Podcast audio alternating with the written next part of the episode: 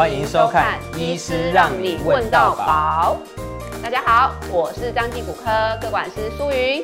大家好，我是张基骨科沈泰山医师。好，今天我们要来介绍怎么样追剧。哎，追剧不是吧？是追剧追到悲剧了。什么悲剧啊？悲剧就是脚筋断了，听起来有没有很恐怖？断脚筋，这个是是讨债集团吗？对吧？不是，不是，不是，不是，他就只是在家里躺着，突然听到啊。妈妈，妈妈，我肚子饿了。结果呢，妈妈就这样子，四十岁的妈妈就这样跳起来，听到啪一声就断脚筋了。到底是怎么发生呢？其实我们的我们的肌肉随着我们年龄越来越大的时候，肌肉量开始下降。那下降之后，肌腱也跟着比较脆弱一点点。那突然的一个呃收缩，它就会有断掉的可能性。再加上重力一压下去，就断掉。哦，那断脚筋的话，所以刚刚那个妈妈有听到。啪的一声吗？有，他听到啪一声，他有几个重点。第一，听到啪一声；第二，瞬间疼痛，痛到不行，几乎是直接要倒地了，跌倒的状况。嗯、那再来呢？其实我们摸过去的时候，我们发觉说，我们的肌腱正常，我们可以摸到一条肌腱在我们脚跟后面。那它摸过去的时候，会发觉，哎，中间有个小缺损。那这个缺损看，呃，肌腱断掉的程度，有可能只是小凹槽，但是也有可能是整个就摸起来，哎，中间就软软的空掉了。那它可以走吗？它其实是可以走，但是很痛，很痛，很痛。那还有一个重点，因为我们的肌腱，我们阿基里斯腱在后面的话，主要是负责脚垫脚尖起来的动作。那我们的前面的肌肉是 OK 的，所以它其实垫呃脚勾起来是 OK，但是垫脚尖不行。所以其实它走路还是可以走，它也不会特别的跌倒，只是说往后的时候，后摆的时候会比较没有力。那你要说上下楼梯的时候会会垫起来，垫不起来。哦，所以刚刚讲了哦，就是如果有。断脚筋的话，有可能第一个会听到啪的一声，第二个会有剧烈的疼痛，再来就是很重要的，它可能可以走，但是没有办法垫脚尖。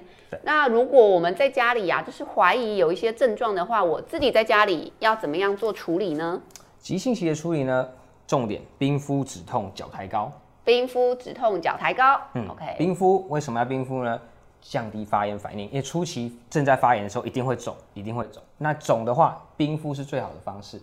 那止痛药，嗯，我们可以找医师拿一点止痛药，或者是说去药局买一些成药也是 OK，但是不要乱吃药，不要房间的乱吃。不要乱吃药哦。对，然后再来脚抬高，为什么要脚抬高呢？因为我们受伤之后，身体会告诉我们说，哎，这个地方需要更多的资源来做修复的动作，循环都会过去，但是这里是我们肢体的最末端，怎么让血回来？要收缩才会回来。那脚不会收缩啊，因为现在正在痛嘛，对，对不对？我脚根本就不想动了，不动的话它就不回来，就继续走。所以脚抬高很重要。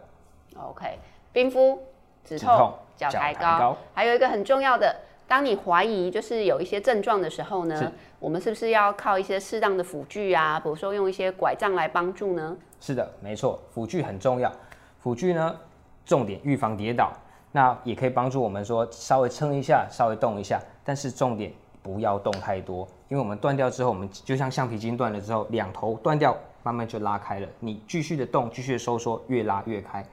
所以适度的休息是非常重要的。你越动，它拉越开，到时候我们在开刀的时候要做修补的时候，伤口就要拉越大，去找两端才可以斗起来。哦，了解。好，然后还有很重要的，记得要去看医生。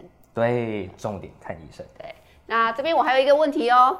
什么问题呢？就是啊，像我们这种啊，平常都没有在运动的，是。然后呢，六日礼拜六日想说啊，我要来好好运动一下。那有什么注意的事情呢？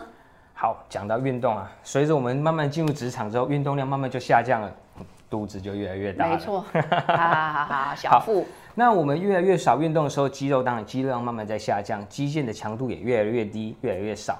那我们三不五时就想说，嗯，不然周末来补一下，运动一下，这时候就要非常的小心。假日运动员最常遇到问题，平常没有运动，突然来个高强度的运动，就容易受伤。没错。那怎么预防呢？好好的热身暖身，肌腱要慢慢的给它拉长，做伸展运动。好，那在我们呃运动前，基本的做完了之后呢，拉筋怎么拉？阿基里斯腱我们和脚跟的部分，呃，你的筋骨若比较硬一点的时候，可以做这简单的方式：脚伸直，拿个毛巾。勾着，勾着，拉一下，慢慢拉，慢慢拉，慢慢拉，好，好好的延展，好好把它展开。第二种方式呢，找个阶梯，我们踩着阶梯往前压一下，压一下，慢慢的拉开也是 OK 的。好，那年轻人喜欢做的弓箭步，哎，弓箭步，那哎，这个也很好。OK OK，好，适度的运动，适度的暖身是非常重要的。那暖身之后呢，开始运动，运动完之后，当然。运动完也是稍微再给他拉一下，再做休息的动作。所以拉筋不是运动前才要做哦，运动后适度的拉筋也是可以让我们的肌肉啊、软组织啊做一个修复跟一个复原的动作，这样子。是的，好。如果你想了解更多医疗资讯，欢迎按赞、订阅、分享、打开小铃铛，继续来挖宝。